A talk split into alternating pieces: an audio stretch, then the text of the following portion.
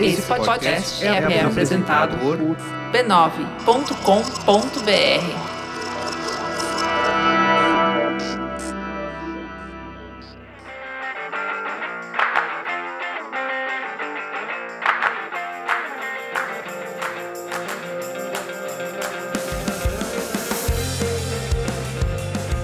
Está começando mais um Spoilers Talk Show.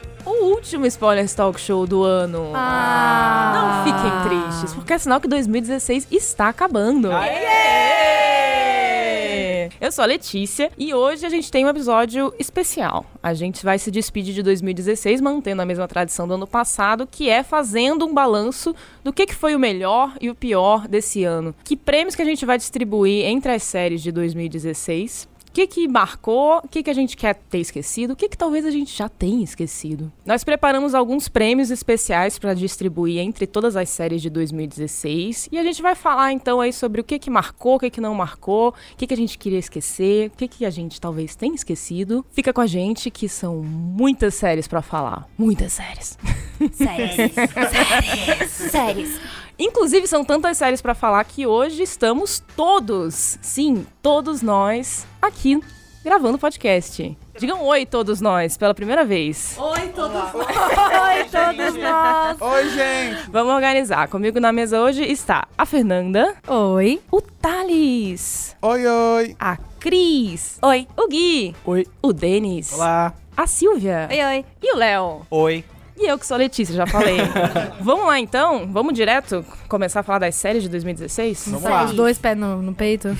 Pra começar, um prêmio pra, pra gente desabafar, pra, pra todo mundo já começar a ir tirando aquele rancor do coração, o prêmio Tiffany, que é aquela série pela qual a gente estava torcendo, estávamos todos torcendo, mas no fim acabou decepcionando a gente. Be quiet! That's what is wrong with you. Stop it! I was rooting for you. We were all rooting for you. How dare you? I was rooting for you, Tiffany. Tal qual, tal como Tyra Banks, estávamos todos torcendo por essa série, mas não rolou. Qual é a prêmio Tiffany de vocês esse ano? Léo? Ah, o meu prêmio Tiffany vai para Unreal. Salva de palmas, gente! palmas, as palmas mais tristes. É, as palmas tristes. Realmente muito triste, porque era uma série que eu tava torcendo muito esse ano. Era uma das que eu tava mais esperando. Eu acho que até aqui nos. Acho que até aqui entre todo mundo é o, bateu em algumas listas que todo mundo ah, fez.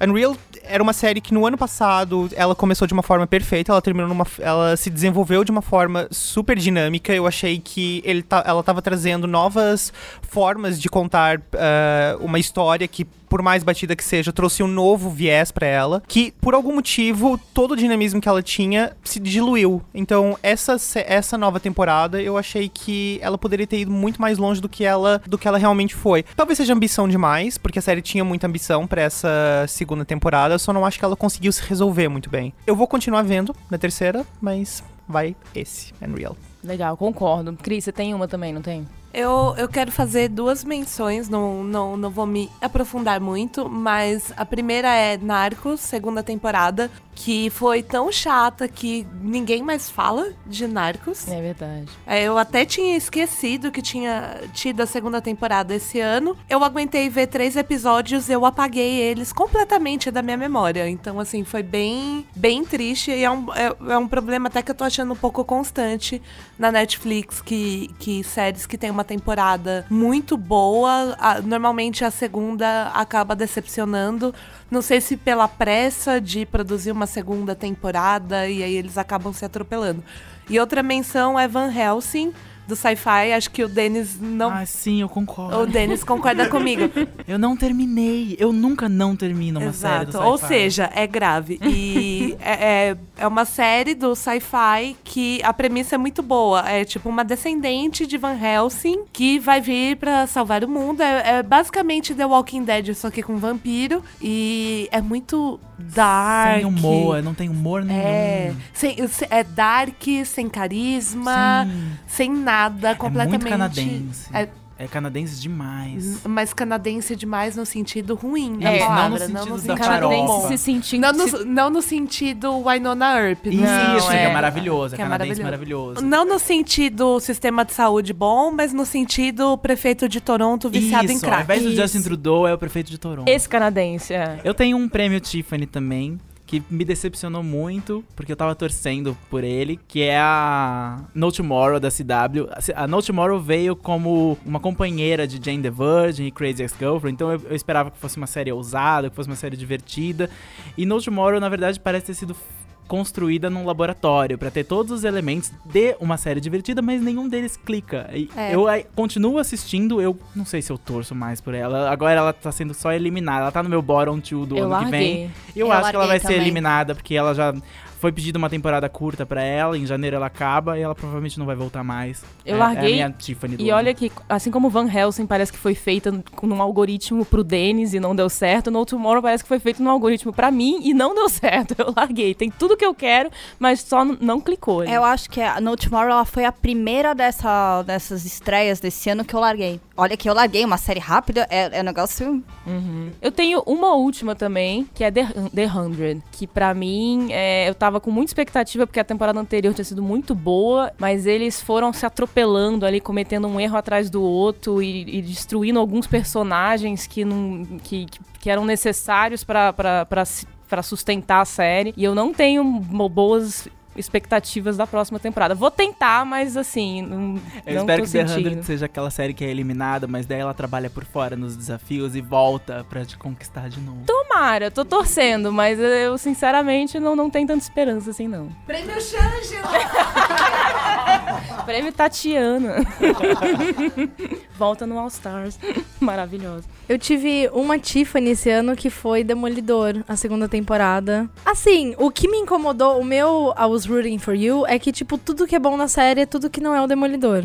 Ah, Verdade. é, isso é verdade. Então, tudo que tem de bom na série, nada é o Demolidor. Então, eu fiquei meio tipo. "Ah, podia ser melhor. Você tava torcendo por Eu tava torcendo por ele, eu tava torcendo pelos roteiristas, já que as personagens femininas são muito melhores do que o Demolidor, desenvolverem as personagens femininas, mas aí também não. A Karen tá lá, a gente não sabe qual que é o mistério, a gente nunca vai descobrir. Então, é isso. Continuando nessa nota de Sombria. decepção, mais uma categoria, o troféu desapontado, porém não surpreso. Que é qual série que foi pra um caminho que não foi bom, mas que você meio que já tava esperando. Não surpreendeu tanto isso. Fê, você também tem uma pra essa? Eu tenho, e foi, foi tipo, grave, houveram lágrimas, que foi The Walking Dead. Eu não consegui assistir 20 minutos do primeiro episódio da sétima temporada. Eu literal, eu, eu estava assistindo junto com meu pai na estreia e eu olhei pra cara dele e falei: "Chega, cansei. Para isso". E aí eu comecei a chorar e levantei do sofá, tipo, eu não vou mais assistir essa série. E foi isso. Esse foi o fim de Walking Dead pra mim. Disappointed, extremely disappointed, but not surprised. Vale lembrar, se você voltar no episódio de melhores do ano de 2015, eu avisei.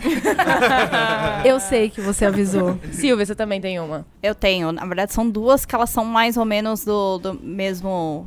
É, essas coisas fantasias adolescentes, né? É, que é a Teen Wolf, que já não tava boa, tava ali respirando por aparelhos e agora entrou num coma completo. Junto com o coitado do Dylan O'Brien. que morreu e foi substituído. Exato, né? Então é a quinta temporada de Wolf foi bem esquisita com aquele, com aqueles vilões lá dos Dreadful Doctors e agora eles voltaram e eles estão lutando contra um, um outro vilão que são os Cavaleiros, os Riders on the Storms da música, que eles sequestram as pessoas e as pessoas que somem com a pessoa e depois todo mundo esquece que a pessoa existiu. Então assim, tá esquisito, tá, tá, nossa, tá um horror. Tá Esquisito parece ser um ótimo eufemismo. é, tá um horror. Tá. Eles são uma metáfora pra série? É. É, E outra que também é. Não, também não tava indicando um bom caminho, tava confuso. Prometeu demais o fim da, da sétima temporada e voltou agora pra última temporada, que é The Vampire Diaries. Que tá. tá embananada. Tá embananada. Terminou a, a, a sétima temporada falando que ia ter o pior vilão ever que já surgiu na temporada e vai ser um baita problema pros vampirinhos lá e a turma deles resolverem, pros irmãos Salvatores. E aí, o vilão é duas minas sereias que encantam as pessoas e dominam a mente delas e fazem elas ficarem matando pessoas. Ah, Ah, é o mesmo vilão da sociedade, então. A, a sensualidade das mulheres, né? É. É, sempre culpa E das aí, mulheres. tipo, ah, tá, ok. Tudo bem que as duas que eu citei são as últimas temporadas delas. As séries tão, vão acabar agora. Mas caramba, gente, que saída feia. Tá, e você tinha uma também? Eu tinha. É, ela é bem disappointed, but not surprised. porque é, é Containment da CW esse ano. Que foi uma série que eles meio que despejaram, assim, que ela já estreou cancelada. que era uma série de vírus, que é o containment na cidade pro vírus não se espalhar. Uma quarentena. Exato. Aí era muita gente genérica gata, era bem CW antiga, não é CW de hoje em dia. E aí eu acostumado a assistir séries incríveis na CW, ai, deve ter alguma coisa aí, né? Não é possível que eles iam fazer essa série do nada. E não, é horrível. eu ainda aguentei ver uns três episódios porque o policial gato era muito gato. mas ele agora tá, na, tá em Supergirl, então tamo aí. É, o Por meu último- Disappointed but not surprised vai pra Sleep Hollow. Nossa, existiu que, esse que é uma verdade, coisa que lembra? existiu. E esse ano eu vou poupar tempo da sua vida. Eles mataram a protagonista da série de um jeito imbecil. Tipo, a- a- tá rolando brigas de bastidores que, que, que acabaram vazando pra série também. Caiu muita qualidade. E esse pra mim foi tipo a última pá no túmulo de Sleep Hollow. Ela foi renovada, sei lá por quê. Que pena pro Tom Mison, porque eu acho que ele merece melhor do que isso. Podia liberar ele pra fazer coisas melhores, né? É, Sleep Hollow bem lembrado, inclusive. Eu tinha esquecido que eu vi essa série, sabe? Lembra quando ela era boa, dois anos atrás? Saudades. Lembra quando eu e a Letícia, a gente ficava acordada Lembro. de madrugada escrevendo reviews muito Isso legais? aconteceu. Isso Isso aconteceu. eu podia ser, inclusive, prêmio Tiffany, mas bom, isso é. Porque eu tava Não, rooting for tava her. ruim Pois é, é, eu pois não é. tava rooting. Ah, o meu Disappointed But Not Surprised vai pro, pra série do Woody Allen, Crisis in Six Scenes. Que É, também existiu. Que também ano. existiu. Ah, já saiu! Já saiu há dois meses atrás. Ah. Foi aquela série que foi falada por uma semana, só que. Uma, uma semana, tipo, antes da série ser lançada, que foi quando o Woody Allen assinou o contrato e chamou a Miley Cyrus. Foi, Foi, foi isso que anos. falaram. É que a série. Eu ouvia falar mais dela em sites de cinema do que séries. Por, eu não. Era uma série que ficou bem por baixo do radar. Eu. Eu costumo ver os filmes do Woody Allen, então eu queria pelo menos ver o que, que ele iria fazer com essa série da Amazon. Só que eu acho que ele também não sabia muito bem o que fazer com uma série da Amazon, que era a primeira coisa que ele falava em todas as entrevistas. E isso Bom, mostra. ele avisou. Ele não avisou, era pra ele surpreender avisou. ninguém mesmo. Mas eu achei que de repente, tendo um pouco mais de tempo pra construir essa série, ele iria conseguir desenvolver uma boa história. Só que não, é realmente um episódio cortado em seis pedaços. E filme. Um filme, um filme eh, cortado em seis pedaços. E ele não tem emoção, não tem, não tem clímax, não tem, não que nem constrói. todos os que fi- filmes Ah, dele. Que nem todos os filmes dos Ai, últimos anos. Fica promessa. Eu acho que ele não vai fazer outra, mas enfim. Eu tenho um Disappointed but not surprise, mas não é desapontado com a série. É, é- quase não é essa. Não é exatamente a mesma regra que os outros estavam jogando. É desapontado com o público.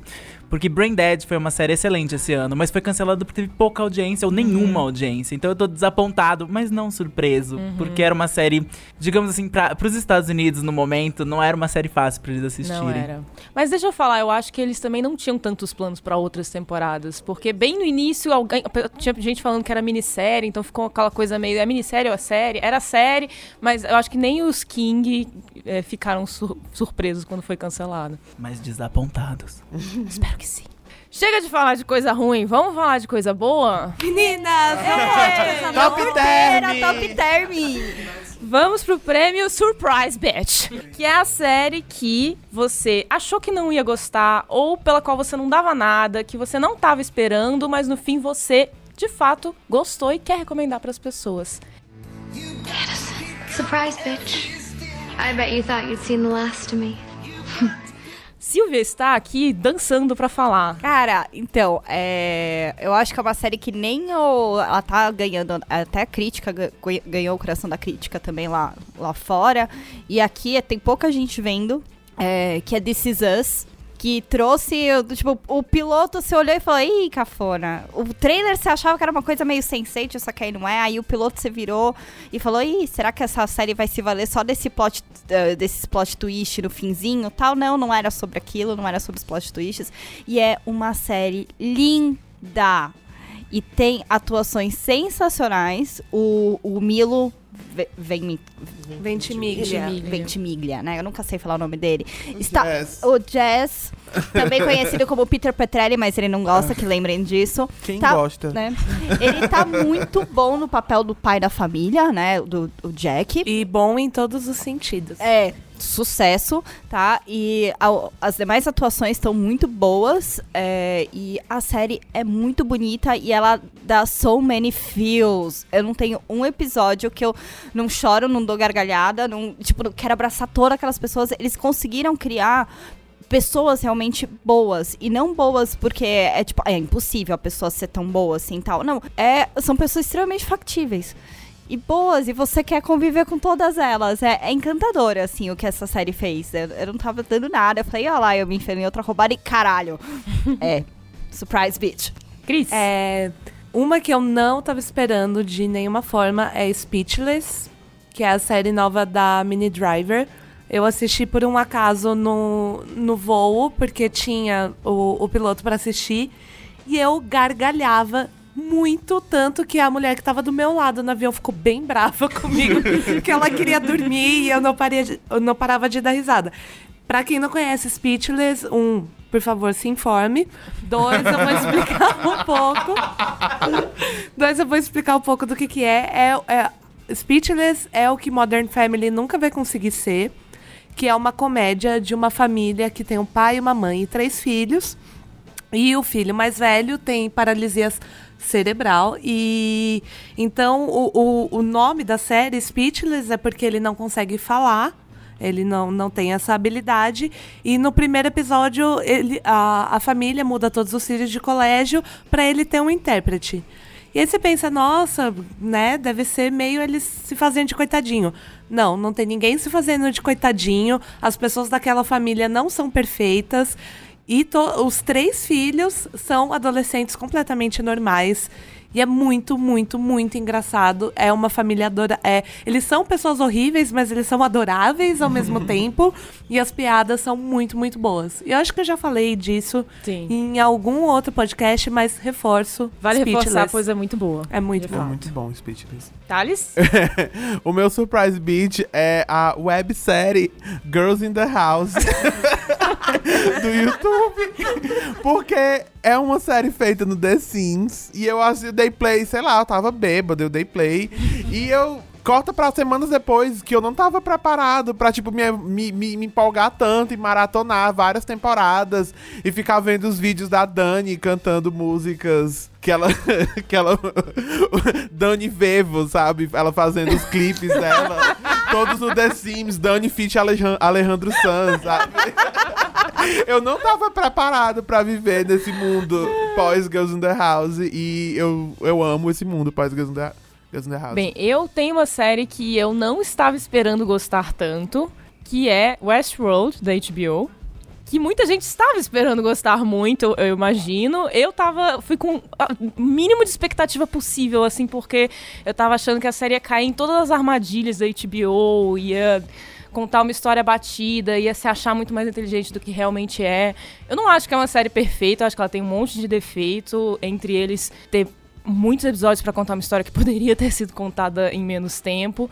Ela cai sim em algumas armadilhas ali da HBO, mas no geral eu achei uma série muito boa, muito, inclusive uma série que gera o que falar, assim. Eu acho que independente das pessoas terem gostado ou não, fazia tempo que a gente não tinha um drama da HBO que gerava discussões que não fossem só, ai, será que tinha que ter tido estupro, estupro nessa, nessa personagem? Que é a única coisa que Game of Thrones faz, né? E as outras séries meio que somem. Bom. eu, eu, enfim, gostei, não estava esperando, gostei bastante. Gostei que eles vão demorar para trazer a segunda temporada para eles pensarem direitinho no que estão fazendo, só em 2018, mas vou continuar acompanhando. E tem outra também, que essa foi um surprise beat de verdade. Porque, assim, é, se vocês lembrarem do podcast sobre o Fall Season, uma das séries que eu até comentei que não estava esperando gostar e acabei gostando foi Peach, da Fox, que é uma série sobre a, prim uma, a primeira jogadora é, de beisebol mulher da Grande Liga de Beisebol, lá, sei lá como é que chama, Grande Liga de Beisebol. E aí. Acho que é Grande Liga é, a Grande Liga de Beisebol dos Estados Unidos. Major League. E aí, isso mesmo. E eu assisti alguns episódios, continuei até gostando, mas foi me cansando porque eu comecei a não entender direito o que estava acontecendo, porque eu não entendo como o beisebol funciona. Acho que quase ninguém entende. Então, na mas real. as pessoas que. É, o público-alvo ali entende, É. porque eles não explicam tanto assim. É o pessoal fora dos Estados É. Unidos. É um grande mistério o beisebol. Eu larguei Peach lá pelo quarto ou quinto Eu episódio, parei de ver. Aí vi que tinha pessoas voltaram a falar sobre. Eu Pessoas. voltei. Pessoas na minha timeline, o Denis. eu voltei pra assistir e eu maratonei tudo em um dia e fi- fiquei, tipo, louca pra ver os últimos dois episódios. Acho que a série mandou um gifzinho de American Horror Story Surprise Beach. Foi tipo um Pra soco na cara de fios. Peach é a maior surprise beat de, de todas, porque eu, eu não gosto de séries de esportes, eu não, eu não assisto mu- muitas séries de esportes, e, e eu tava no final da temporada que acabou muito recentemente, falando, precisa ter uma Uhum. Precisa. próxima temporada. Do jeito que terminou, precisa ter uma próxima temporada. Foram só 10 episódios. Eu, eu- normalmente eu gosto de temporada pequena, mas no fim eu fiquei, ai, podia, Só 10 podia ser episódios? pelo menos mais três, sabe? Agora que eu tava quase entendendo É. como funciona um dos movimentos do beisebol. Enfim, a série conseguiu construir uma personagem, uma protagonista muito boa, que é a Jeannie.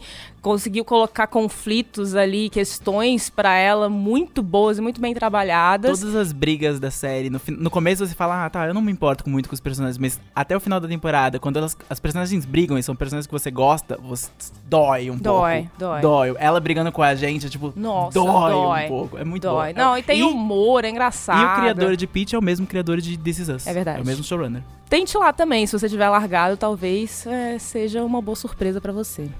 Continuando a falar de coisa boa, vamos para um momento de beleza e descontração. o prêmio Miss ou Mister Eu Iria. Qual personagem de série vocês olham enquanto estão lá assistindo e falam, nossa, eu iria? Denis, eu sei, eu quero saber a sua resposta. Aproveitando que a gente tava falando de Peach, Peach tinha um personagem que eu e a Letícia a gente chamava de Jack nos primeiros episódios, porque a gente não queria aprender o nome dele. Mas no final da Oh, série, no a gente final. aprendeu o nome dele. Ele se chama Mike Lawson e não tem como não ir nele. Não tem como o não último ir. Pseudo discurso que ele faz e ela recebe, ela dá uma resposta ótima pra ele, você imediatamente é, é o meu novo orgulho e preconceito esses dois. Ele é o meu novo Mr. Darcy. eu Ele torço é, muito ele por ele. ser. Com certeza eu iria. E tem uma, uma menção honrosa pra Preacher, pro Jesse de Preacher. Porque Preacher eu achei uma série um pouco cansativa, um pouco longa, episódios longos. A história não, não rolava e eu só tava ali por causa dele, porque ele era muito bonito. Acontece. Silvia, Ralph Angel, de Ai. Queen Sugar. tenho anotado também. Gente, que homem, que homem, que homem. Queen Sugar, né? Eu já mencionei aqui em algum podcast que é, é uma série que é, teve três episódios, né? Estreou essa temporada. É do canal da Ofra, né? É criada pela. pela Eva Donovan. É o sobrenome dela? Duvernay. Duvernay. Duvernay. Eu, vocês perceberam que eu não decoro o nome de ninguém. E é sensacional. né? Então a série é muito bonita, os atores estão ótimos. E o Ralph Angel, que é o, o irmão mais novo dessa família, que homem, que homão da porra, que lapa de homem. Essa é a descrição. É, correta. assim, abre a sua caixa de ferramenta e desce a pedreiragem aí, cara. Que ele é um homem incrível. Ele é um homem incrível, ele é lindo demais. Oh, my casa! Tudo isso. Quem vai seguir essa? É, quem, quem que é então, eu tenho um assim em mente que já mencionamos previamente, que é o Milo Ventimiglia em Gilmore, Gilmore Girls. Girls. Assim, os três namorados da Rory são gatíssimos, São. lindíssimos, mas eu já tava acostumada com a beleza do, do Jim e do Logan, Logan. pois uh, Logan. é, o Logan, que eu já vi as outras séries, mas sem brincadeira, quando o Jazz, apare... o Jazz apareceu pela primeira vez, eu soltei um sonoro. Puta que pariu, que homem, que homão da porra. Porque eu não tava preparada, porque eu não tô assistindo This, Is Us. Então eu não tava psicologicamente preparada pra aquele homem aparecer na o- tela. o Pra aquele Milo- braço é, aparecendo é. no Pra braço. aquele tudo aparecer Aquele na tudo, tela. não, ele envelheceu, muito bem, bem. E é, eu acho que o Milo entra numa categoria aí de eh, entraram muitos pais gatos na, na TV esse ano. Então assim, é o, o Milo lá em This Is Us, é o pai da da Raimi em Frequency, que também é gatíssimo, né? Então, A pai é, da CW, né? é pai da CW, então assim, tem, ele faz parte aí do, dos É, mas ele tá no Dilf. passado, né? Na, na idade nova, né? Tem, tem os pais Envelhecidos. envelhecidos, assim, como o vinho, que continuam muito bem. Daddy Argent. Daddy Ardent, que Saudades. reapareceu em Teen Wolf, só pra... Ai, meu Deus, não vou ver mesmo assim. Não vai né? ver, mas ele tá lá. é. Ainda tem a pesquisa de imagens do Google. Bom, é, finalmente eu vou começar a minha série de coisas naruteiras, né? e eu quero falar de Victor Nikiforov de Yuri on Ice, Kiomão. Eu quero. É uma série que eu vou falar de novo. Eu vou passar, eu vou falar até eu conseguir convencer todo mundo a assistir. Eu não vou me calar enquanto o Brasil não assistir Yuri on Ice. E o Victor é lindo, todo mundo é lindo. Já foi recomendado aqui no Põe na Lista. É, e eu só queria. Obrigado, meu nome é Enéas.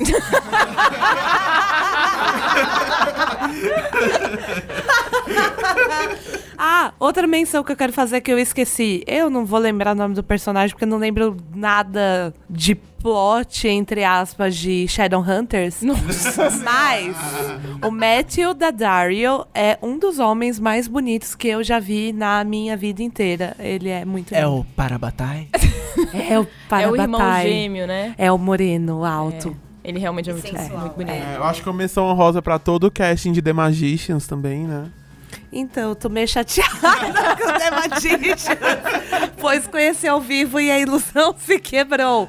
Mas sim, sim, não, todo mundo do, do cast de The Magicians, todo mundo mesmo, são gatos.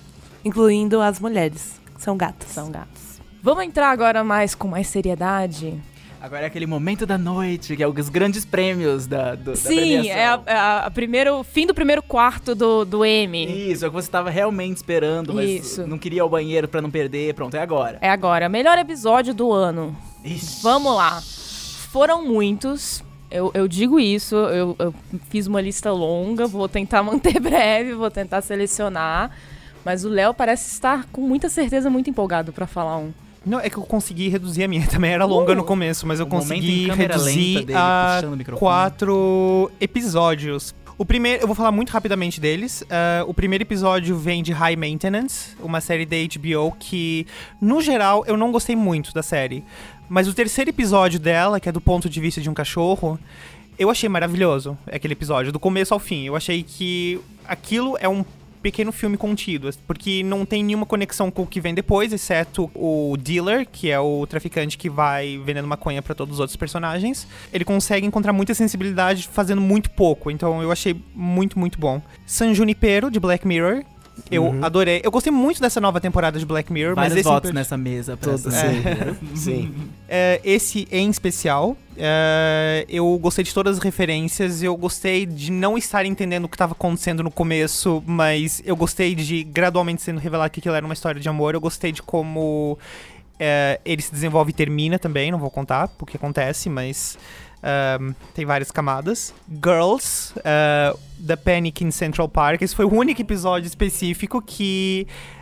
um, é, a Silvia concorda. É, que um ele se concorda. concentra num personagem uh, na Marnie, que é uma, a melhor amiga da Hannah, que seria o personagem principal da, da série, e acompanha um dia na vida dela enquanto ela briga com o namorado, sai de casa, encontra o ex dela na rua e eles vivem uma aventura. Eu achei muito, muito bem, muito, muito bem feito. Eu gosto muito de episódios cápsula, aqueles que não são das- do- da linha principal da série, mas que hum, ela se desdobram um pouquinho e depois voltam pro normal. Eu quase incluiria You're the Worst aqui, por causa de um episódio específico de um personagem coadjuvante, o Edgar, mas eu esse episódio foi tão marcante pra mim que destruiu um pouco a série. Então eu não posso dizer que ele foi um ótimo episódio, mas ele me marcou bastante também. Silvia. Eu fiz uma lista, né, com coisas que eu coloquei na minha lista, o, o Panic the Central Park né, e tudo mais, mas tem um episódio esse ano que foi ao ar que foi uma das coisas mais bonitas, mais tensas e mais emocionantes que eu vi na TV, que foi o episódio Faith de Outlander, quando ela tem a primeira filha do Jamie, do parto da Claire. Esse episódio é lindo, é emocionante, é bem feito. A atuação é sensacional. Você fica. E o final, ele termina num tom dele se despedindo, né? Do, do bebê que, né, morreu, obviamente, porque, né, você paria um filho na França naquela época é bem complicado. Be bebês morriam né, muito.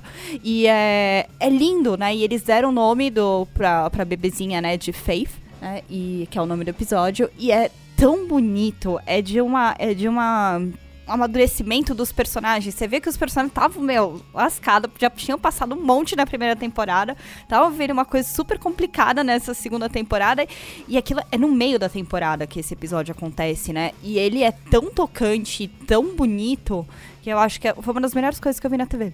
Gui. É, eu também separei alguns episódios aqui, e mas dois em, em especial que meio que se conversam um pouquinho que eu quero destacar é, são episódios que eles fugiram um pouco da, da fórmula da série e por isso eles ficaram muito na memória das pessoas. O primeiro é o episódio Master Slave de Mr. Robot, que é o episódio em que metade do, do, do, do episódio se passa como se fosse uma sitcom dos, dos anos 80 e tem, tipo, participação especial do Alf. E é, é de um surrealismo muito maluco, assim, porque ele vai te dando pistas de, de, de coisas que, que vão acontecer ainda e, e te dá, tipo, indicações de tramas que ainda não se desenvolveram muito bem, que você tá meio em dúvida ali. E, e ele se desenrola de uma forma muito, de uma forma muito hilária, assim, é, tipo, incrível, assim. E é metade do episódio numa, uma tipo, num surto anos 80 maluco. assim. Delírio. É um delírio total. Ele é, é literalmente um delírio, porque o, o Elliot estava no hospital depois. É, e outro episódio que também vai um pouco nessa linha de ser um episódio de TV é o episódio de Atlanta. Ben. Que, Também tá na minha lista. que é um episódio que ele, ele é inteiro como se fosse num. como se passasse num programa tipo uma, uma espécie de Charlie Rose, assim. E que tá o Paperboy sendo entrevistado e tem mais outra, outras duas pessoas na, na mesa, eu acho. E o episódio inteiro ele tem, tipo, comerciais falsos, ele tem, tipo, umas. É tipo, é muito, é muito maluco, assim. É tipo de, de gargalhar, de rir. É muito bom. Mas acho que vale também uma- uma- duas menções honrosas aqui. Uma menção é um episódio que chama Mr. Greg de Steven Universe. Acabei de assistir Steven Universe recentemente, na semana passada, eu acho. E esse é um episódio em que o, o pai do Steven, ele, por algum motivo lá, ele acaba ganhando, tipo, um cheque de 10 milhões de dólares e, tipo, ele, o Steven e a Pearl, eles saem pra fazer uma viagem. E eles saem de Beach City, eles, eles vão os três, tipo, numa viagem, e essa viagem, tipo, meio que transforma um pouco a relação deles, porque a Pearl e o, e o Greg, que é o pai do Steven, eles tinham. Eles têm, tipo, problemas do passado, assim. Que não quero falar muito porque pode ser um pouco spoiler, né? Uhum. Mas. Mas aí eles acabam meio que resolvendo esses problemas e é, tipo, é, é muito forte, assim. É e muito... tem a melhor música de Steven Universe. Não, né? melhor. É, tipo, sério, melhor música de todas. Então, é, eu quando fui pensar no meu melhor episódio do ano, eu falei, vai ser de Steven Universe, claro. E, e aí eu tava em dúvida se eu colocava Mr. Greg ou se eu colocava o que eu acabei escolhendo, que é o Last One Out of Beach City. Que é o episódio que a Pearl quer provar que ela consegue ser legal sim, que ela consegue sair daquele papel de, de pessoa organizada e e Certinha. dela. E ela vai pra um show de rock com o Steven e com a Ametista. Uhum. E é, tipo, é incrível. A trilha sonora é toda diferente dos outros episódios. n- Não é aquela trilha sonora composta pelo mesmo time que, que, que é sempre Steven Universe, que eles são incríveis, mas que essa trilha sonora combina muito com esse episódio. E você tem uma reviravolta muito interessante na personagem da Pearl, que é a minha personagem favorita de Steven Universe, é a que, que me faz chorar toda vez que eu assisto. e por isso, pra mim, foi o, o melhor episódio de Steven Universe do ano. Que série da porra, né? Ave Maria. E acho que vale só citar aqui que acho que ninguém do Spoilers a- acompanha essa série, mas tem um episódio da série que tá em absolutamente todas as listas de melhores do ano, nesse ano, que é o episódio Fish of- Out of the Water de BoJack Horseman, que é uma série de animação da Netflix. E que é um episódio que ele é inteiro basicamente silencioso, tipo, se passa no fundo do mar, é uma coisa meio assim. E acho que vale a gente citar, mesmo que ninguém tenha visto aqui, é uma falha nossa. Mas tá aí a, a indicação também. Mas o ouvinte que assiste BoJack Horseman e adora está falando, sim, sim, vocês têm que ver. É, Lê, você tem algum episódio que você quer Eu tenho apontar? alguns. Eu vou, eu vou citar outro de Atlanta. Apesar do Ben ser muito bom realmente, até como forma experimental de televisão ali. É, mas o sexto episódio da, da temporada Value, que é o episódio focado no ponto de vista da, da esposa não, da namorada do personagem principal do Donald, do Donald Glover.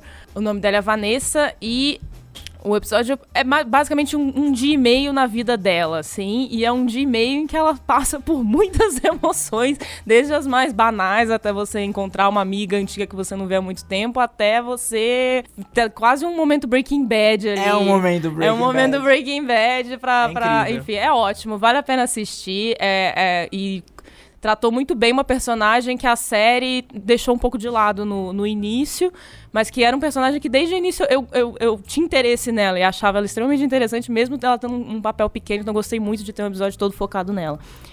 É, outro é Better Things, a série da Pamela Adlon.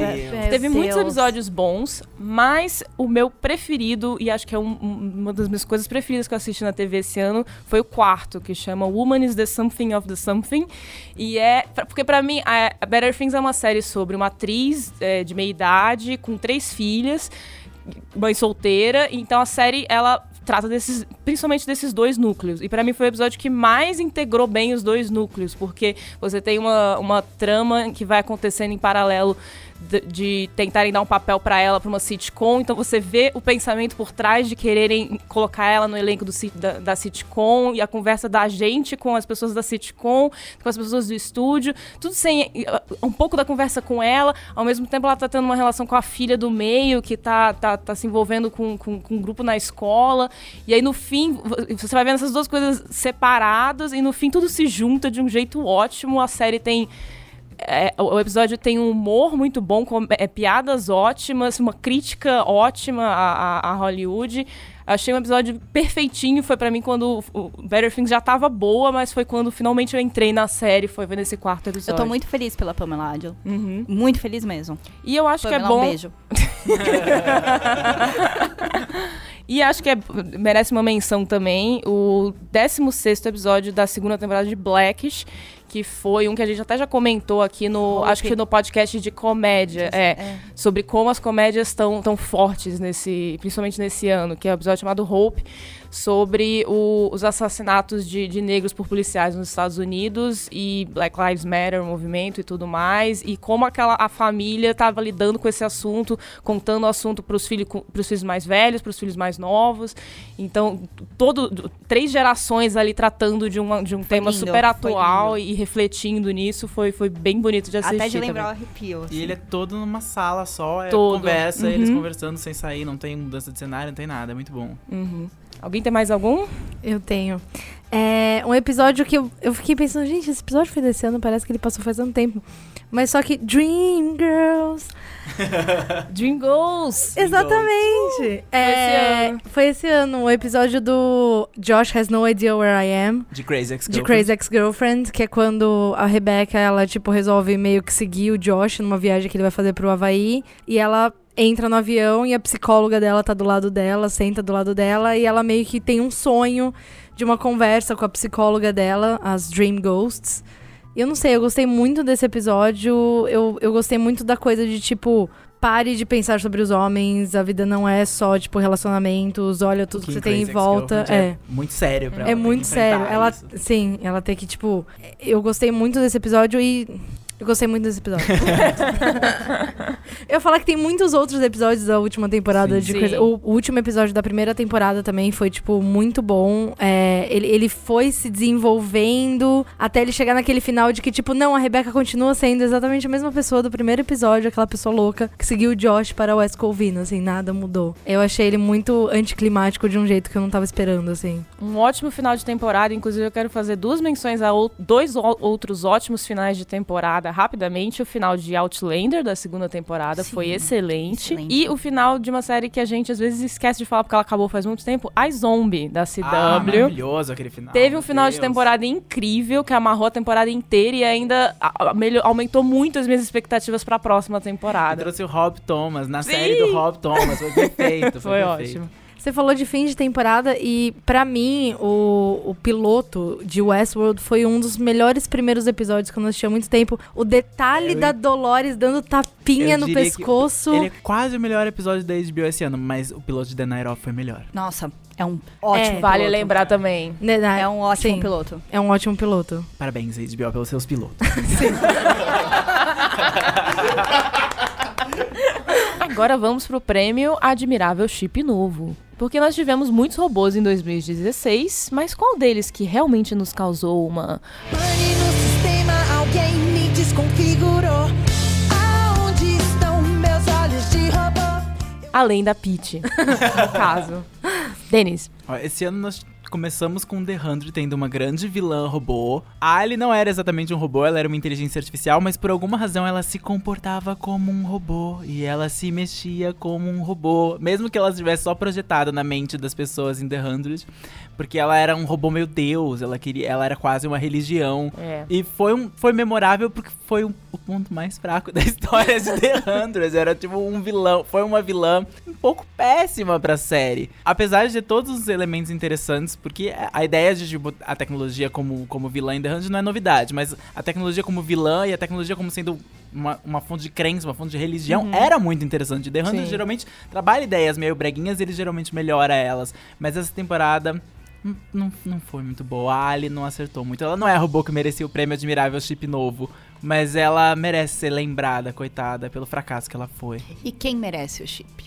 Maeve, rainha da porra toda. Tem como competir nesse prêmio? Não, gente? não tem, não como tem, competir. não tem. tem. A gente tem boas robôs. Teve a Niska de Humans, que voltou pra segunda temporada, ela é ótima. Tem a vilã- nova vilã de Agents of S.H.I.E.L.D., que é a Ada, que é o novo Ultron de Age- Agents of S.H.I.E.L.D. Tem a Lucy de Killjoys, que é a nave que assumiu um corpo esse ano, que foi um, um- um episódio interessante, mas a Maeve Eu tenho uma roubou a menção cena. honrosa Eu tenho uma também. menção rosa também. tenho uma menção Então calma. E o cara menção honrosa? E o cara menção honrosa? Só quero ver se é uma robô honrosa. Janet, The Good Place. Tá, ela é uma robô honrosa. Ela é uma inteligência artificial. Que, tipo Google, né? Que sabe tudo do mundo todo.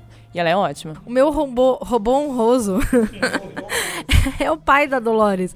Ele teve. Ele esteve em um episódio e eu acho que poucas vezes na vida eu fiquei tão assustada assistindo televisão enquanto aquele homem conversava com o Ford.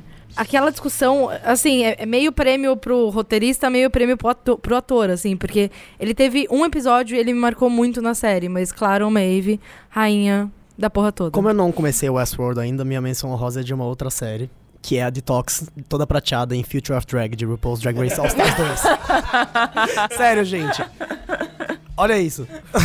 Você não está vendo, você que está ouvindo, mas jogue no Google. É. E Mr. Robot? A minha menção honrosa, na verdade, é um robô que existiu mesmo, que aparece nas séries, que ainda é o robô que entrega a correspondência no FBI em The Americans. O meu robot. O meu robot, ele, ainda é meu robô favorito da TV. Ele Toda merece. vez que ele consegue passar em alguma cena de The Americans lá, que eu vejo ele encostadinho, ai, o robô! e os melhores episódios de Americans geralmente giram em torno do robô. É incrível, incrível. É, a minha menção rosa vai pra. Eu não lembro o nome da personagem, mas é de um, anime. Que pra mim o nome dela era o nome do anime. Eu chamava ela de Planetarian, que é o nome do anime. É um. É, se passa. É meio que teve, tem uma, uma, uma situação pós-guerra que nunca se explica direito o que aconteceu. E aí esse soldado, ele entra num, num lugar que era tipo um, um planetário pra se esconder. E aí lá dentro tem uma robô recepcionista que ela tá lá há 200 anos, porque o lugar tá, tá, tá abandonado há 200 anos. E ela fica tentando atender ele como se ele fosse um cliente normal. E aí ela é muito fofa, e ela fica fazendo um buquê de rosa com tranqueira. E ela tá meio quebrada. E é muito triste. É a coisa mais triste que eu já vi no ano. Legal, Thales.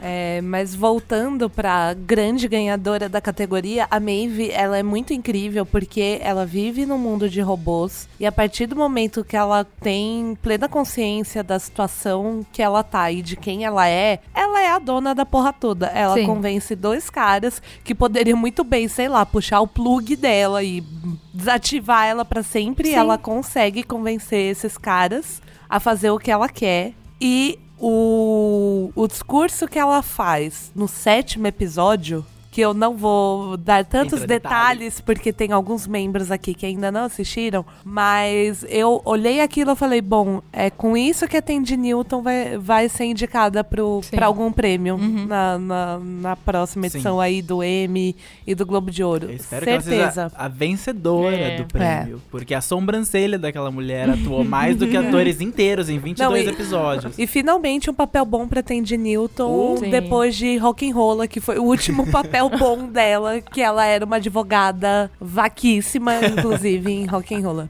Agora vamos pra seleção Vai com Deus, que são as séries que foram canceladas e que, ao contrário de outras que nos fez chorar e ficar tristes pelo seu cancelamento, essa a gente comemorou. A gente pensou, vai com Deus, vai. Pode ficar em 2016, série. Vá com Deus. O amor ainda está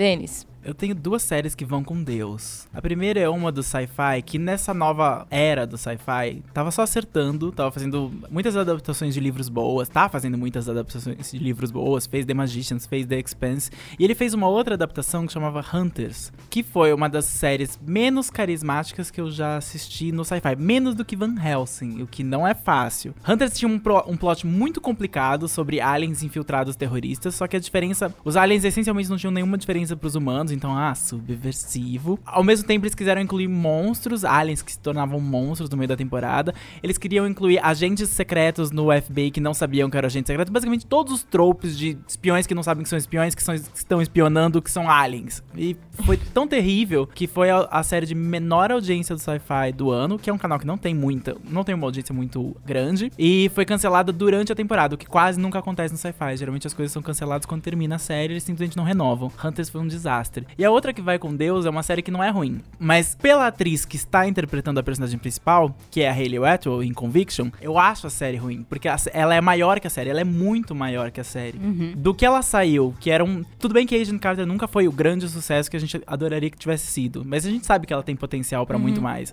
Até, até hoje eu ainda acho que o melhor episódio de Black Mirror é o episódio dela. A atuação dela é muito boa, ela, é- ela é uma boa atriz que tá presa numa série que é genérica pra ela. Sim. Ela pode ser muito boa se fosse uma outra atriz, o, o enredo dela não tem nada de errado, é proceduro, casinhos toda semana sendo resolvidos, mas não pra Hayley Atwell. Então, quando falaram que Conviction não ia continuar, eu falei, vai com Deus, porque a Hayley merece uma série mais legal. O que eu coloquei aqui é. Foi uma, mencionei uma série aqui que terminou, foi cancelada, só que ela foi cancelada no momento certo e saiu com uma temporada excelente, apesar de ter tido um grande vale no meio do caminho, que foi Master of Sex. Essa última temporada, acreditem, não precisam ir assistir, não precisa recorrer atrás disso, mas acreditem, assim, foi muito boa, teve episódios ótimos e amarrou aí, ela termina, né, no, no momento da história que. É spoilers da vida real, gente, tá na Wikipedia. Que a Virginia e o, e o Bill finalmente se casam. E aí a série foi cancelada. E foi exatamente. o- a gente viu tudo que a gente tinha pra ver sobre o trabalho deles.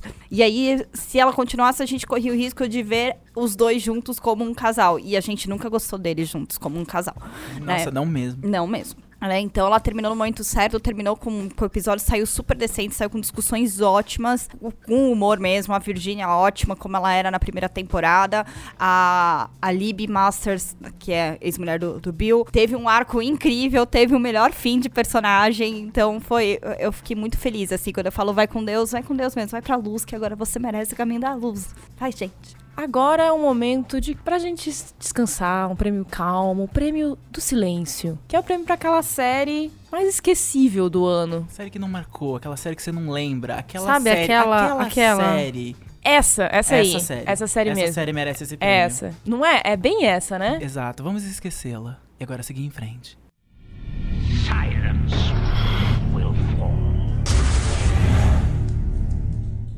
E pra continuar nesse momento de tranquilidade, de calma, vamos pro Vale Spa, que é qual personagem de uma série em 2016 que você acha que merecia um vale de um dia no spa pra descansar de todas as loucuras que os roteiristas fizeram ele passar? Fê, Eu tenho duas personagens que merecem muito um Vale Spa, tipo, muito mesmo. Que são a Estela de Fall Ah, nossa, pelo amor de Deus! Ela precisa de um retiro numa montanha muito alta. E a Marcella de Marcella. As duas juntas. Remédio. Sim, elas tipo merecem muitas massagens e banhos relaxantes e tipo comida, elas merecem comer. Elas merecem tipo caminhar em tipo, sei lá, trilhas relaxantes, tipo, juro. Totalmente desconectadas, nada de celular, não, nada, de, e-mails, celular, nada. nada, nada, nada. Só Foi um ano difícil para detetives na vivendo. TV. Foi, Pelo foi. de Elas Deus. sofreram muito. Sabe quem podia ir com elas também? A Carrie de Homeland. Também merece. A Carrot Homeland ia surtar no spa. Eu queria dar um day spa pra Jane, de Jane the Virgin. Ela, Tá passa. bem. Não, mesmo assim, essa menina tem não sei quantos empregos, já É, perdi a sim. conta de quantos empregos ela tem. Ela cuida do Mateu, ela, ela administra os problemas mais sérios da, da face da Terra e ela quase ficou viúva. Ah, sim, não, ela merece um spa. Mas sabe quem que eu quero mandar pro spa? A Petra. Ah, também. Um spa, o spa dos roteiristas, porque os roteiristas não sabem o que fazer com ela. assim. eu amo Jane the Virgin, ainda é uma das minhas séries preferidas, mas a- ela tá virando o elo mais fraco da série. Os roteiristas nunca tiveram tanta ideia do que fazer com ela, além dela ser vilã, e agora eles estão sabendo menos ainda. Mas assim, a- as partes mais interessantes dela foram quando ela e a Jane estavam ensaiando uma amizade Sim. ali. Então eu mandaria as duas pro spa juntas. juntas. Mas a- a- a- eu passei tanto nervoso com a, com a Jane na volta da série, desse, do primeiro episódio dessa terceira temporada. Eu falei, gente, eu, eu precisei deitar depois daquele episódio, respirar um pouco. Foi muito nervoso. Eu falei, imagino que aquela menina não passou, gente. Então é muito, muito. Too much. Férias pra Jane. Cris. Eu mandaria os dois irmãos Alderson, o Elliot e a Darlene, de Mr. Robot, porque é muito, muito cansativo derrubar o capitalismo. Coitada da Angela, que ficou de fora Ai, desse é. spa e tá surtando também. Mas Ela tem dinheiro pra pagar o spa dela. É, Ah, eu tinha a Stella também, de The Fall, pra enviar pra um spa, Ela- porque ela ela tá realmente muito. precisando muito Sim. de um dia de spa. Eu tinha a Rachel de Unreal também, porque... Nossa, pelo amor de Deus. Tanto que ela realmente tem um momento de spa durante a temporada e se sente que não foi Se ela suficiente, puder só ir assim. tomar um banho. Spa não, na verdade, né? Dormir numa cama. tá o psiquiatra. É, não é spa. É, é, eu acho que se colocar a Carrie e a Rachel no mesmo spa, gente. O spa vai dar vez. Não, sério, vai ter homicídios. E no final eu tinha a, a Celina e a Amy de VIP também. porque sim. são pessoas que estão. A Celina acho que vai ter um tempo pra um spa no final do- dessa temporada. Ela vai ter um tempinho pra descansar um pouco. Ah, eu acho que ela não vai querer, mas ela precisa. E o. Na verdade, acho que to- o elenco inteiro de Todo VIP eu enviaria pra um precisa. spa, sabe? Um vale spa pra todo mundo. Liberou geral, assim. Eu esqueci, mas eu mandaria muito a Winona Ryder de Stranger Things. Nossa, ela Ai, merece. ela precisa muito de um spa, tadinha. Depois do seu filho Ela ser precisa sequestrado muito por de um um monstro, levado pra outra dimensão, você conseguir entrar na outra dimensão e salvar o seu filho, você merece um spa. Você merece. Deveria vir assim na tua porta, o Vale Spa. E eu acho que a Eleven tinha que Sim, ir com ela. Porque essa menina merece, tadinha. Essa menina merece também umas. ma- ah, Tipo, coloca ela numa banheira onde você não vai, sei lá, tentar sugar a energia vital dela. Só, só deita na banheira. Essa hidromassagem maravilhosa aqui, só deita, sai. Tá lindo. Eu acho que eu daria um vale spa pro Nas de The Night Off, porque, meu Deus do céu! Quanto sofrimento na vida de uma pessoa só em menos de, Sim. sei lá, dois meses. Pago pelo sistema criminal de Nova Sim. York, Sim, né? sim. Pago pelo governo, né? Eu fecho falando que eu gostaria de dar um spa pra Octavia de The Hundred, porque ela não toma banho há três temporadas. Ela desesperadamente precisa de um chuveiro e ela não tem nem acesso a isso. Ela perdeu todas as pessoas que ela ama na série, todas elas morreram ou ela matou. Se ela precisa de um spa, terapia completa, massagem de pedras quentes, tudo. Só não banho de lama, porque esse ela já tá tomando todo dia. Vamos pra mais uma categoria importante? Vamos lá. Pior série de comédia do ano, antes de entrar na coi- nas coisas boas. Essa, é consenso? Eu acho que, não sei. Pode ser, vai, vamos só de uma. Todo Vamos lá. mundo, todo mundo acho que concorda que Love é péssima, né? Não é minha favorita. Ruim. É, realmente não. Prometia mais. Love, pra mim, ela é péssima, não necessariamente porque ela é a pior comédia do ano. Tem, vai, em, em essência, tem várias outras comédias sem humor que estão passando aí na CBS, canais abertos, que são sem graça. Mas Love, pra mim, ela marca um, um início de uma fase do Netflix em que ele vai lançar muito conteúdo. Conteúdo que a gente não tem tempo de ver, porque há muita coisa sendo lançada junta no ano. Foram 30 séries esse ano, 60 no ano que vem. E conteúdo sem personalidade, ou sem acabamento, ou sem carisma. E Love Sem marca. carisma. Eu tentei gostar de Love, eu assisti até o final, mas Love é uma série sem carisma. Do começo ao fim é uma série sem carisma. Eu acho que isso faz dela a pior comédia do ano, porque não tem coisa pior do que uma comédia que você não, que não tem graça. É que quando, quando o fio condutor da série são realmente só os dois personagens, e os dois personagens são péssimos, tipo, não dá pra passar do primeiro episódio, assim, não, não tem como. É diferente de, por exemplo, Master of None, que, tipo, também é, é puxada pelo- pelos personagens principais, só que os person- personagens são incríveis, então é muito diferente. E eu acho que eu colocaria até junto com Love Easy, que também é, tipo, bem sem graça, bem sem carisma. Ai, ela eu- não cativa você. Elas saíram do mesmo forno. Foi, Sim, foi. Um forno que vou- assistiu muito filme do Woody Allen, né? Enquanto tava crescendo. A Cris acabou de perguntar: Easy é comédia? Exato. Nós não sabemos. O que é Easy? Só sei que ela tá na categoria de não foi bom. Séries que não são boas, né? naquela categoria do Netflix. Séries que não são boas. Tá, easy. Séries com protagonistas ruins. Eu vou colocar nessa categoria de pior, ah, piores comédias do ano. ah, eu concordo com Love, com Love também. Tipo, não, não rendeu muito pra mim. E vou colocar Another Period também nessa. Primeira, primeiro racha no Como prêmio. você ousa? Fora! segunda, segunda, inclusive, porque eu gosto de Easy ainda, sabe? eu achei Easy bem, muito boa. Não, mas é, Another Period, eu gostei muito da primeira temporada. Ah, a segunda, eu gostei dos dois primeiros episódios, mas assim, a série começou a sair dos trilhos pra um lugar que eu não tava entendendo muito bem pra onde ela tava indo, mas eu tava indo, vai levando. Mas aí eu percebi que eu passei a temporada inteira levando, sabe? Eu não. Eu gosto quando eles mexem com assuntos polêmicos, só que eu acho que eles fazem a piada pra ter a sacadinha. A sacadinha ah, esperta no texto, mas eu não acho que. Eu, eu não rio com isso. Eu não achei engraçado. E isso pra mim foi o. Foi o que finalmente quebrou, assim. Porque no final dela eu não. Não tava mais muito conectado, assim. Então acho que eu não, não volto pra uma nova. Discordo, mas. Tudo bem, tudo bem. Se o Leonardo não voltar na próxima temporada do Spoilers, Vocês sabem por quê.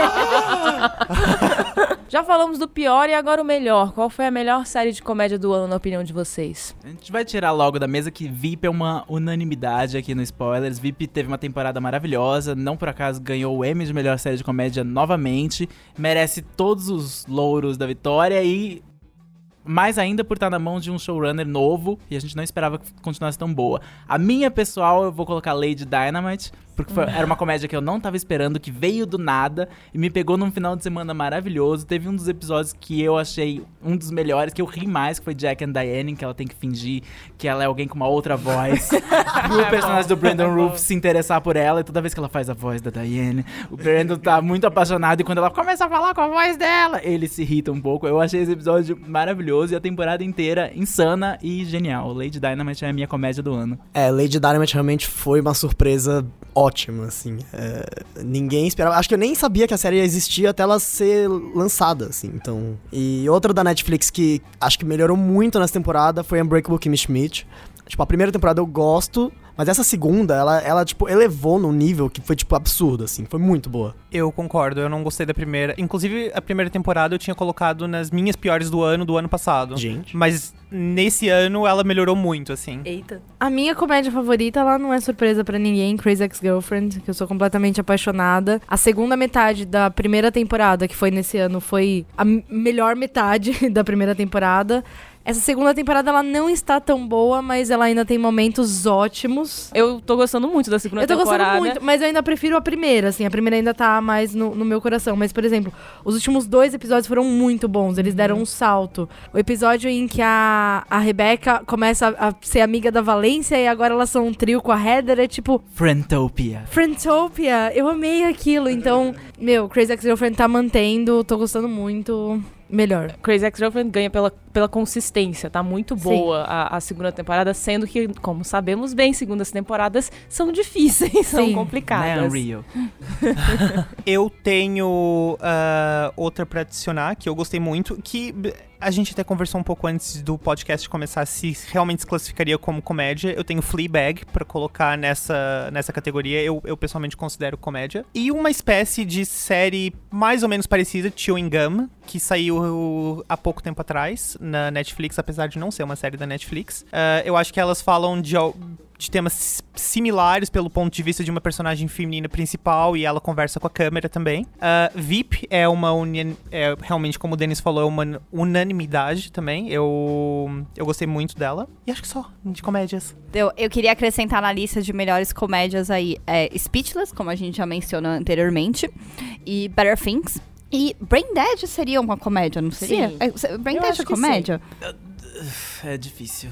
É difícil. É que eu ri tanto se- naquilo. Se tivesse numa premiação, seria drama. Drama, causa né? do então. tamanho. É, por causa do tamanho, né? Mas tom é uma comédia. É, Então, uma comédia. Então eu fico. Acrescento essas três na lista: Speechless, Better Things, Brain Dead. Eu tenho duas, então. Uma que eu até fiquei, também fiquei muito em dúvida entre colocar drama ou comédia, como Fleabag, que o Léo falou, que eu também incluo como uma das melhores. One Mississippi, da Amazon, que é uma, a série da, da, Tig- da comediante Tig Notaro, já escrevi sobre ela, tá lá no site. E também Atlanta, que eu acho que merece um- uma grande menção aí como uma série que fez coisas bem diferentes ao longo do ano. Inclusive, na hora de escolher melhores episódios, eu bati nos três ou quatro ali que eu fiquei em dúvida se, é- se, se entrava em melhor episódio do ano.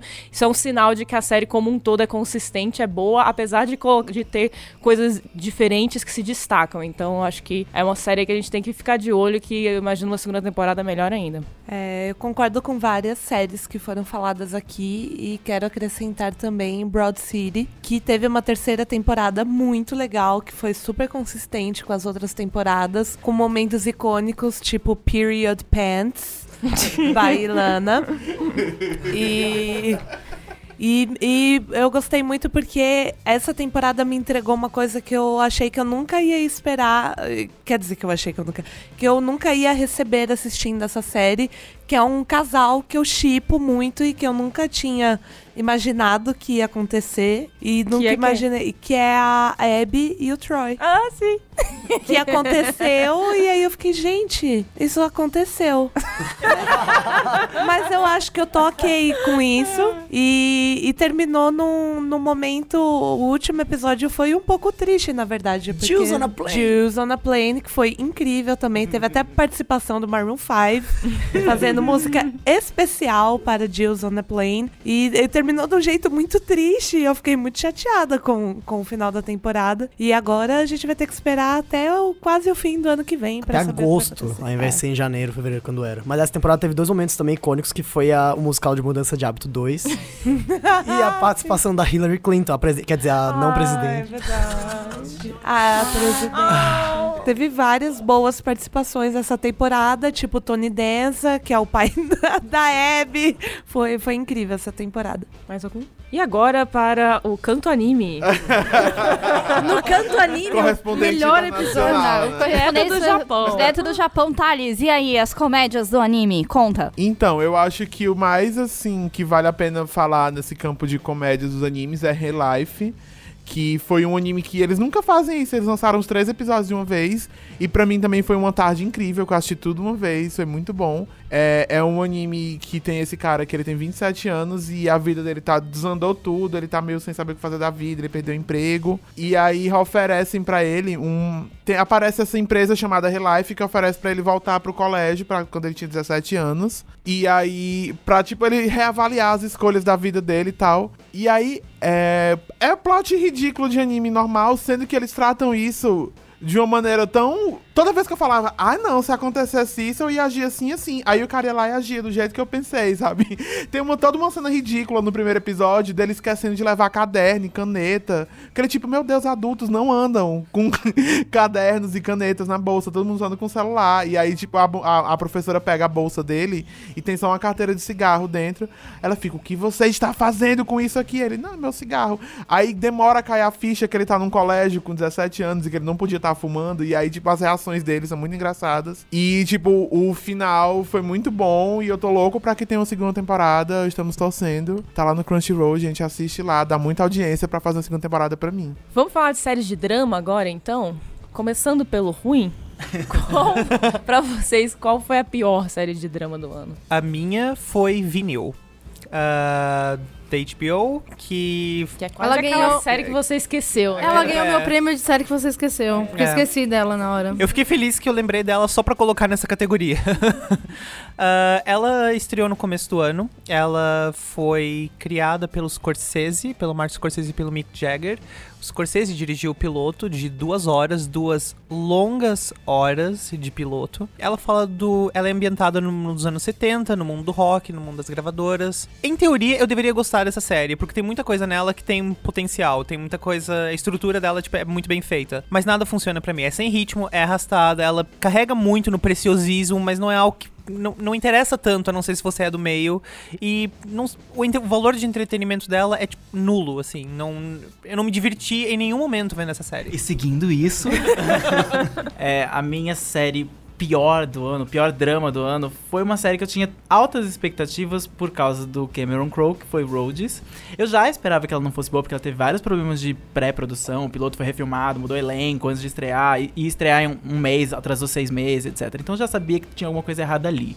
O Cameron Crowe nunca fez nenhuma série, como a Cris falou, Rhodes devia ser um filme, não devia ser uma série, porque ela tem a história de um filme. Ela tem uma hora e meia de história em 10 episódios. Não dá, não dá. 10 episódios longos, episódios de uma hora. É, tem um ou outro momento que brilha, um ou outro personagem que tá bom, mas no geral. A série liga nada a lugar nenhum, nenhum personagem aprende nada, as relações entre eles não mudam, e você pensa, eu perdi 10 horas da minha vida. Então Rhodes pra mim foi um fracasso total. Vem um ano ruim para séries de música, né?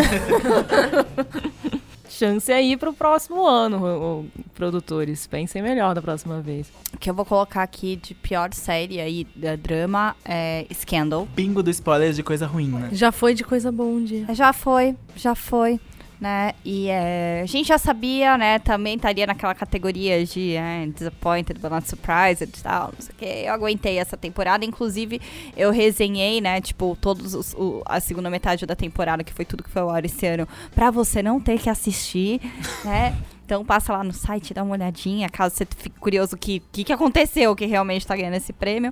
E é, o que aconteceu é que, assim, do pontos altos é um personagem morreu com cadeiradas.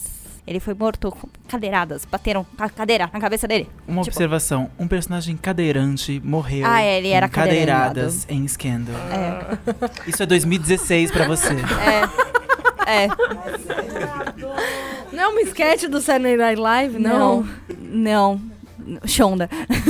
Não, inclusive no post eu achei e coloquei a foto do modelo da cadeira usada no, no, no assassinato. É a mesma cadeira que a Britney usa pra dançar em Stronger. Eu sei qual é. Prefiro Stronger. É a mesma cadeira. É ela mesma, é mesmo, é verdade. Inclusive o troféu dessa categoria é essa cadeira. Quem tem mais um- uma concorrente Eu aí? tenho uma concorrente aqui pro prêmio. Eu não assisto muitas séries. Esse ano, principalmente, valeu 3%. Eu quase não assisti nada o ano inteiro porque eu fiquei trabalhando. Fernanda, por acaso, é a protagonista de 3%. Eu sou. Isso é tão Black Mirror. Meu, isso é Va- Vai vendo, vai vendo que ela vai aparecer. Vê a série inteira, ela, ela vai aparecer, vai Ela vem de mar alto. Gente, isso é óbvio, né? É, bom, eu assisti poucas coisas, então eu não tenho. tipo, eu poderia colocar Walking Dead, mas eu não assisti a temporada. Eu não sei se ela foi a pior série de drama. Pra mim, a, a minha pior decepção. Não, não chega a ser uma decepção, mas foi a pior série que eu assisti esse ano. Foi a nova temporada de Arquivo X, porque foi muito ruim. Eu amo Arquivo X. Eu fiquei absurdamente feliz em todos os episódios, como disse o Denis, por estar vendo meus amigos. Mas, cara, como foi ruim. Com exceção do terceiro episódio, que foi muito bom. Todo o resto foi, tipo, ruim. Ruim, ruim, ruim, ruim. E aí o final acabou e você ficou. Hã? E foi isso. É, eu esse ano, quem me acompanhou nas redes sociais aí, Twitter e tal, sabe que eu comecei Arquivo X do zero e terminei o Arquivo X esse ano ainda, com tudo isso de séries, não sei como eu fiz isso. Mas é, então eu, eu vi, o, o- eu entendi toda a construção do Arquivo X, vi o que era um, o, foi o ápice do Arquivo X, aí veio essa temporada e eu mandei uma mensagem pro Denis, acabou? Foi isso. E a resposta é não. Não acabou. Pode ser retomada a qualquer momento. Arquivo X tá, a porta de Arquivo X está sempre aberta. Contanto que a Gillian Anderson não tenha muitos projetos, e ela geralmente tem, eles podem filmar. Porque no cofre não tem Hannibal, nada. Hannibal também está com a porta aberta, mas não, não deixou um final daqueles, Mas entendeu? Matt Mikkelsen não está com a porta aberta. A pessoa tá em Star Wars agora. Para. É. Mas foi, foi. Arquivo X me decepcionou, foi pior, assim, foi horrível. Mas foi bom. Porque eu vi eles. E essa foi a masoquista, Fernanda. Foi ruim, mas foi bom. Foi ruim, Vamos mas foi falar bom. de algo que foi bom, mas foi bom. Vamos! Melhor série de drama do ano. Na opinião de vocês, qual foi? Eu tenho três. Eu nunca pensei que eu ia dizer isso, mas é uma série do Ryan Murphy. ah, American Crime Story, People vs. O.J. Simpson. Eu gostei muito dessa temporada. Achei ela ótima. Eu tenho Stranger Things pra colocar. Voto eu em adorei essa Things. série. Voto, voto Eu também. adorei também. E Black Mirror também. Ela acabou entrando ah, na minha. A Silvia acabou de levantar e bater a porta. Ela Uma foi outra pegar uma dimensão. cadeira. Ela foi pegar uma cadeira igual a da Britney Stronger. Em outra Tá dimensão, voltando. ela já matou o Léo a cadeiradas. Mas são, essas são as minhas os meus três votos. Eu gostei de todas elas. Eu só vou só dar o apoio pra Stranger Things, porque foi a primeira maratona mais fácil de fazer em 2016. Foram oito episódios, passaram rápido, foi um sábado, que foi muito bom, muito bom. É uma série com um começo, meio e fim muito bem definidos. É uma série que com um elenco muito carismático e que é a que mais tem a perder em 2017. Porque por como ela tem uma temporada inicial muito boa e que parece bem fechada, Sim. continuar isso é um desafio. Então vamos aproveitar enquanto a gente ainda ama Stranger Things, porque ano que vem o que será que a gente vai estar falando nesse podcast da segunda temporada? Pra mim, uma das melhores séries de drama, porque ela misturou a tensão psicológica de Hannibal e Stella de Default, foi Marcella. Eu gostei muito, foi, foi a temporada, foi a maratona mais fácil pra mim, assim. São poucos episódios, Eu mas nunca, é, e foi um presente ter um gender bender do Luther. sim, foi tipo muito gostoso, muito gostoso. Eu tenho duas pra adicionar. A quarta temporada de The Americans, que foi excelente. The Americans é uma série que só melhora e não é fácil falar isso pra toda série. E essa temporada veio de, de começou de um jeito que explosivo e terminou de um jeito mais ainda, mantendo o tom calmo, lento e pensativo dela, mesmo assim. Merece um, um- um prêmio aí. O M, finalmente, né? Descobriu que ela existe, não deu o prêmio, mas pelo menos indicou. Vamos torcer aí pro próximo eles verem até o fim pra ver como é boa.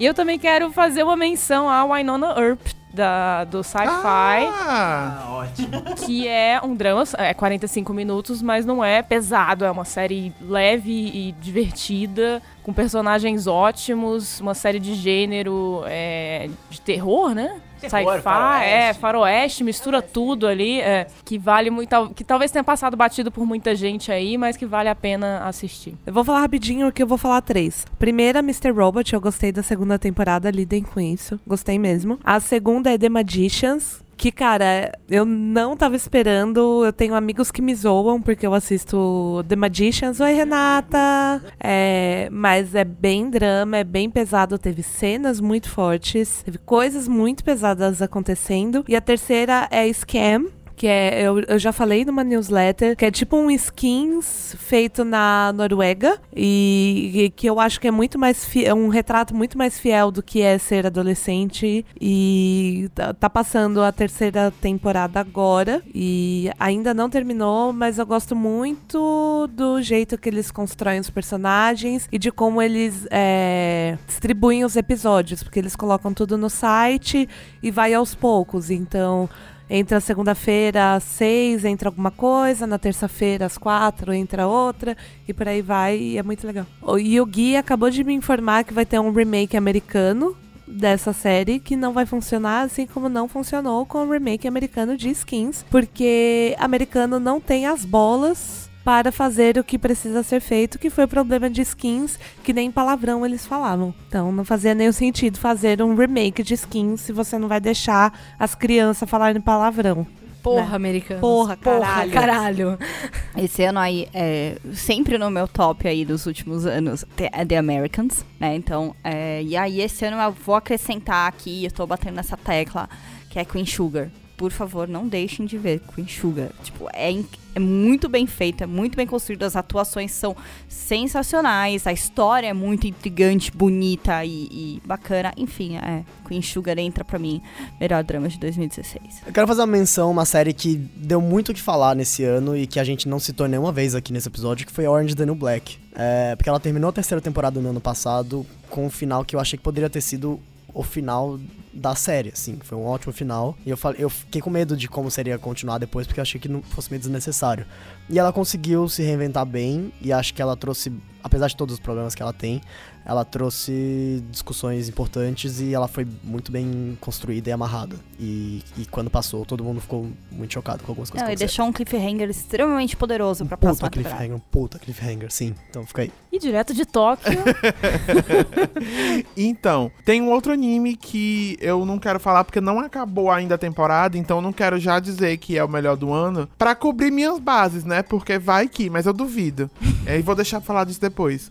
Mas o anime que eu quero falar é Erased, que a gente já falou também no começo do ano, que ele começou no comecinho do ano, que é um anime muito bom de viagem no tempo e, tipo, tem uma vibe meio Stephen King, uma vibe meio Stranger Things, inclusive, e que eu acho que também era uma coisa, assim, que todo mundo devia assistir. É um anime bem pra gringo ver, assim, na verdade. E foi muito bom, eu adorei. E assistam Erased. Vamos pra última rodada, uma saideira aqui antes de terminar o episódio, gente. Ao invés do põe na lista, a gente vai fazer uma última rodada de qual série que você acha que as pessoas não estão vendo o suficiente. Que série que você chega e fala, eu poderia estar roubando, eu poderia estar matando, mas eu tô aqui só te recomendando essa série. Cris. Já falei em newsletter, é, eu acho que Love Sick, que o nome original era Scrotal Recall. Era é sempre horrível. bom reforçar isso, né? E, e quando era da BBC, aí a Netflix comprou os direitos autorais e mudou o nome da série. E aí eu finalmente assisti. Saiu uma temporada nova esse ano que eles nem se deram ao trabalho de divulgar.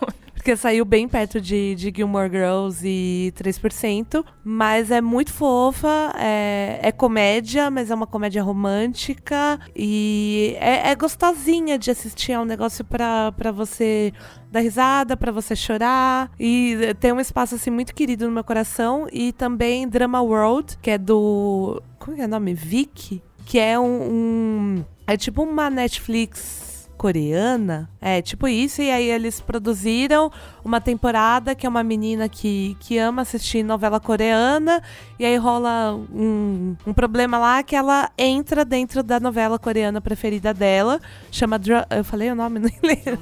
É, então, e eh, tem na Netflix também. São 10 episódios su- super rapidinhos, assim, é muito fofa. E- e foi uma série que despertou meu interesse em assistir outras séries coreanas. Que dá pra assistir no Viki, inclusive, tudo legal e sem pagar nada. Em breve, Cris, correspondente direto da Coreia.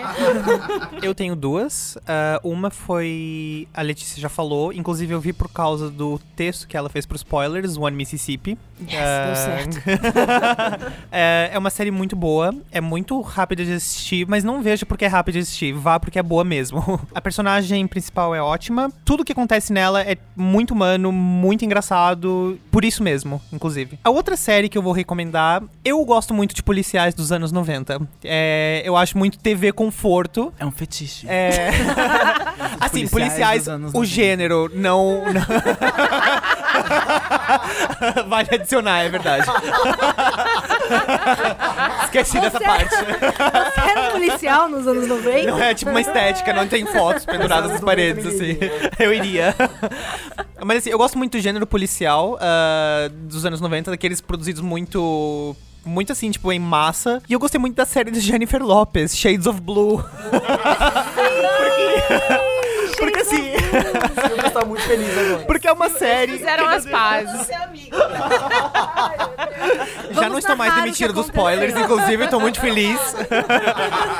Rolou um abraço aqui, tá, É que é lágrimas uma estão escorrendo. É que Shades of Blue é uma série que você não dá nada por ela. Ela é um policial, ela é uma do gênero policial, ah, que é um crime é sobre crime e corrupção na, no departamento onde Jennifer Lopes trabalha. Ela também tem os seus desvios, né? Tipo, ela também co- comete seus Além de um pequenos cabelo crimes. lindo. Além de um cabelo lindo, por todos os dramas que ela passa. Eu achei muito TV conforto, sabe? Tem gente que morre todo episódio, mas eu achei muito confortável ver essa série, sabe? Eu me senti muito bem. Se você nunca assistiu essa série, pra você saber, pra ser, que você convencido a assistir, no primeiro episódio ela bate o carro de propósito ao som de Chandelier. Pronto. É verdade. E é, eu acho que a melhor atuação da vida do Ray Liotta. Sim, sim. Apesar Ele de nasceu botox, pra né? essa série. Ele Não, nasceu é, pra essa nasceu série. pra essa série. O Ray Liotta sempre foi um ator que você... Ai, Ray Liotta, ah, Deus, né? Anos 90 total, né? E Sim. ele tá muito Policial bom. dos anos é, 90. e Ele é, ele é- o, o papel dele é muito bom, cara. Ele é muito bom. Sim. Eu tenho uma, que, né, que era, era a, a ideia, cada um fala uma, mas tudo bem, todo mundo falou duas. Eu tenho uma só, que é Superstore, uma comédia da NBC, que eu não me canso É a de... agenda da re- Letícia. Eu não me canso de recomendar. Ela é o herdeiro pra Parks and Recreation, The Office, tem um pouquinho de Brooklyn Nine-Nine, tem... É uma série que te deixa feliz, ainda sendo engraçada, sendo ácida quando precisa ser e tratando de temas sérios, de que tem um monte de drama que não tá dá nem aí pra isso. É, é uma série que se passa num- numa, numa, numa grande rede de, de lojas tipo Walmart, é sobre os, os funcionários dessa, dessa loja. A protagonista é a America Ferreira, de eh, Gliberry. Todos os personagens são interessantes. Ela teve uma primeira temporada curtinha, mas que ainda assim foi boa. A segunda já voltou muito melhor. Então põe na lista. Assistam Superstore. A minha saideira é uma série que a gente finaliza lá na Quanta. E é a série que, quando a gente vai assistir um episódio, todo mundo se junta. Que é o SOS Fada Manu. É uma série infantil. Mas você não precisa de uma criança pra assistir, porque ela é incrível. Ela é tipo a história sobre a Manu, que a avó dela é uma fada. E ela um dia resolveu se aposentar. E ela deu para a Manu os poderes de, tipo, resolver problemas. É que tem a Kéfera. Não. é um desenho. E assim, eu super recomendo, gente, principalmente porque, sei lá, a, a personagem principal, a Manu, ela é negra. A avó dela é negra, ela não tem uma mãe, o pai meio que criou ela sozinha. A série, ela é, tipo, absurda. Ela, sei lá, ela tem tudo de representatividade que eu acho que uma, uma criança precisa pra poder crescer sendo uma criança legal e se tornar eventualmente um adulto legal.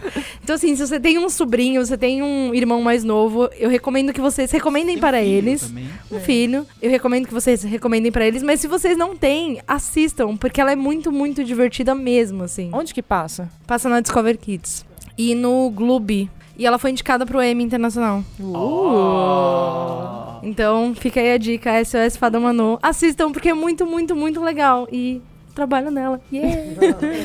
Vou falar rapidinho aqui. Porque tá chegando aquele momento da noite que a música já tá, já tá tocando. Então aqui- Vai descendo rapidinho. Vou indicar uma série que a gente falou dela no comecinho do ano. A gente viu o piloto lá no South by Southwest. Estaremos lá. E é Search Party, que é uma série de comédia de 10 episódios com a Maybe de Arrested Development como protagonista. E ela é basicamente uma série sobre tipo um grupo de millennials que estão tendo crise existencial porque uma, uma ex-colega de classe deles, tipo, desapareceu. E eles ficam nessa, tipo, nessa se envolvendo nesse mistério, enfim. Só que ela vale muito a pena porque todos os personagens são incríveis. Você dá muita risada, porque tem umas, tem umas piadas muito boas com essa questão de millennial e, tipo, da, é- essa série se passa no Brooklyn, então é tipo tudo coisa tipo gentrificada e tal. Então é. Vale a pena ver. E é rapidinho. É, a- eu fiz uma agenda esse ano e vocês vão começar o ano que vem assistindo Queen Sugar. Ponto. Só isso.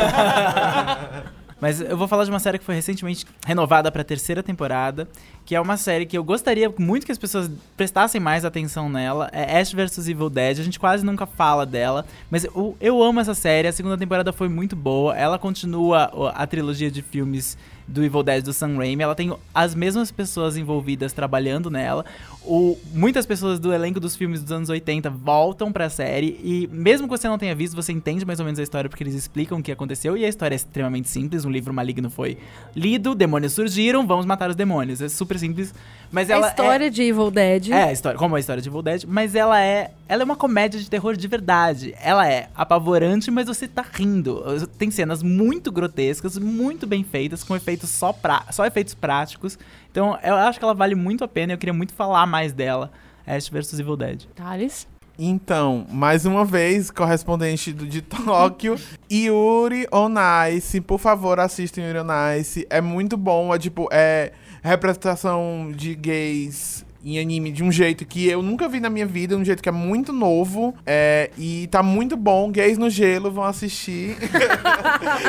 Precisa de mais argumento? Gays patinando no Gays gelo. patinando no gelo, gente. Vão assistir. Aqui termina então a última edição do Spoilers Talk Show do ano. Muito obrigada a você que nos ouviu até agora, depois dessas longas, não sei quanto tempo vai ter esse podcast, mas vai ser, foi maior do que o normal. Ficou grande. Obrigada a você que é patrono, que nos ajuda todo mês, que tá lá conversando com a gente no, no grupo. Se você não é patrono ainda, é agora é a sua chance. Entra Pra lá. gente continuar te fazendo companhia em 2017, a gente precisa de verdade do seu apoio, tá? Aproveita que o 13 terceiro caiu Isso aí. e vem ajudar a gente. A gente vai tirar umas férias em janeiro, mas isso não significa que você não vai ter surpresas em janeiro. Uh. Fique de olho aí. Segue a gente no Twitter, no arroba SpoilersTVBR. Segue a gente no Facebook. Segue a gente no site, spoilers.tv.br, pra ficar de olho e descobrir aí essas surpresinhas que a gente vai, vai lançar pra vocês. É tipo um anacão de férias, a turma da Mônica. Aguardem. Esse podcast foi editado pelo Robson Bravo. Desculpa, Robson. Obrigado, Robson. Valeu, obrigada. A imagem de destaque, como sempre, foi criada pelo Thales Rodrigues, direto de Tóquio. Obrigada, B9, pelo espaço cedido e por ser a casa do Spoiler Talk Show na internet. E até a próxima. Até a próxima. Tchau, beijo, feliz ano novo!